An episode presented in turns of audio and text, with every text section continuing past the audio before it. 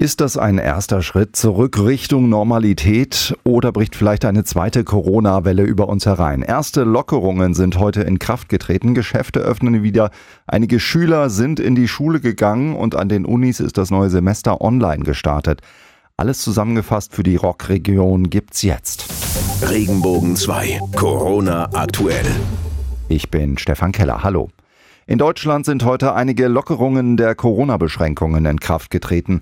Allerdings gibt es in den Bundesländern unterschiedliche Regelungen. Für Baden-Württemberg galt ja nur Supermärkte, Baumärkte, Apotheken oder Drogerien durften öffnen.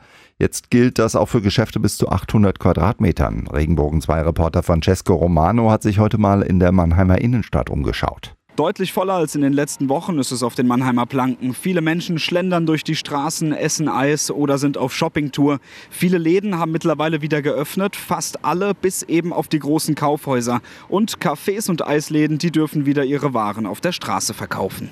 Kanzlerin Angela Merkel ist unzufrieden mit der breiten Debatte über Lockerungen der strikten Corona-Beschränkungen und sie wird ungewöhnlich deutlich, die gute Entwicklung könne wieder kippen, sagte sie. Landesgesundheitsminister Mandelucha hat sich für eine Maskenpflicht in Baden-Württemberg ausgesprochen. Ich befürworte eine Verpflichtung zum Mund-Nasenschutz beim Einkaufen im ÖPNV und in den Pausen auf den Schulhöfen, wenn die Schulen wieder eröffnen, so Lucha heute. Nach Sachsen und Mecklenburg-Vorpommern hat heute auch Bayern eine landesweite Maskenpflicht wegen der Corona-Pandemie angekündigt. In Sachsen gilt die neue Regelung schon ab heute, in Bayern und in Mecklenburg-Vorpommern ab kommenden Montag. Auch wichtig, Krankschreibungen wegen Erkältungen sind in der Corona-Krise nun doch weiterhin auch per Telefon möglich. Das teilte der Vorsitzende des gemeinsamen Bundesausschusses im Gesundheitswesen Josef Hecken mit. Bundesgesundheitsminister Spahn hatte sich bis zuletzt für ein Auslaufen dieser Regelung ausgesprochen. Schüler in Baden-Württemberg müssen wegen der Corona-Krise nicht um ihre Versetzung in das nächste Schuljahr bangen. Grundsätzlich werden die Versetzungsentscheidungen auf der Grundlage der Noten im Jahreszeugnis getroffen, teilte das Kultusministerium mit. Da die Leistungsbewertung allerdings in den letzten Wochen ausgesetzt wurde und auch in der kommenden Zeit nur sehr stark eingeschränkt möglich sein wird, werden alle Schüler grundsätzlich ins nächste Schuljahr versetzt. Das betonte Kultusministerin Susanne Eisenmann. Kein Schüler darf einen Nachteil aus der aktuellen Situation haben. Das hat absolut Vorrang. Über die konkrete Ausgestaltung dieser Entscheidung und Möglichkeiten zur Umsetzung werde das Ministerium noch informieren. Die Deutsche Post bemüht sich in der Corona-Pandemie weiter um eine Sonntagszustellung von Paketen.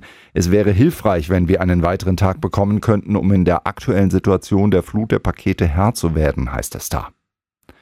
In einem Altenheim in Bretten im Kreis Karlsruhe sind fast drei Viertel aller Bewohner mit dem neuartigen Coronavirus infiziert.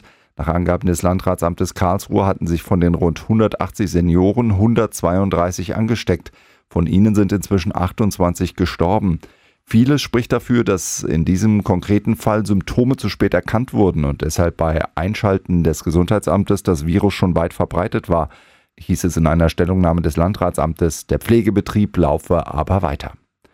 Und zum Schluss noch eine gute Meldung. Vier Wochen stand die Produktion still beim Autobauer Daimler. Neben Stuttgart unter anderem auch im pfälzischen Wörth, in Gaggenau und in Rastatt. Jetzt soll die Arbeit wieder nach und nach beginnen. Gearbeitet werden soll unter strengen Hygienevorgaben.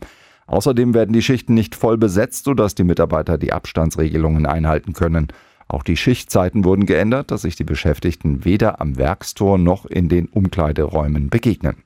Alle Infos zur Corona-Pandemie umfassend und ausführlich gibt's in der Sendung Corona aktuell, immer um 5 vor 8 und nachmittags um 5 vor 5 hier bei Regenbogen 2. Regenbogen 2, Corona aktuell, auch als Podcast und im Ticker auf regenbogen2.de. Wenn dir der Podcast gefallen hat, bewerte ihn bitte auf iTunes und schreib vielleicht einen Kommentar. Das hilft uns sichtbarer zu sein und den Podcast bekannter zu machen. Dankeschön.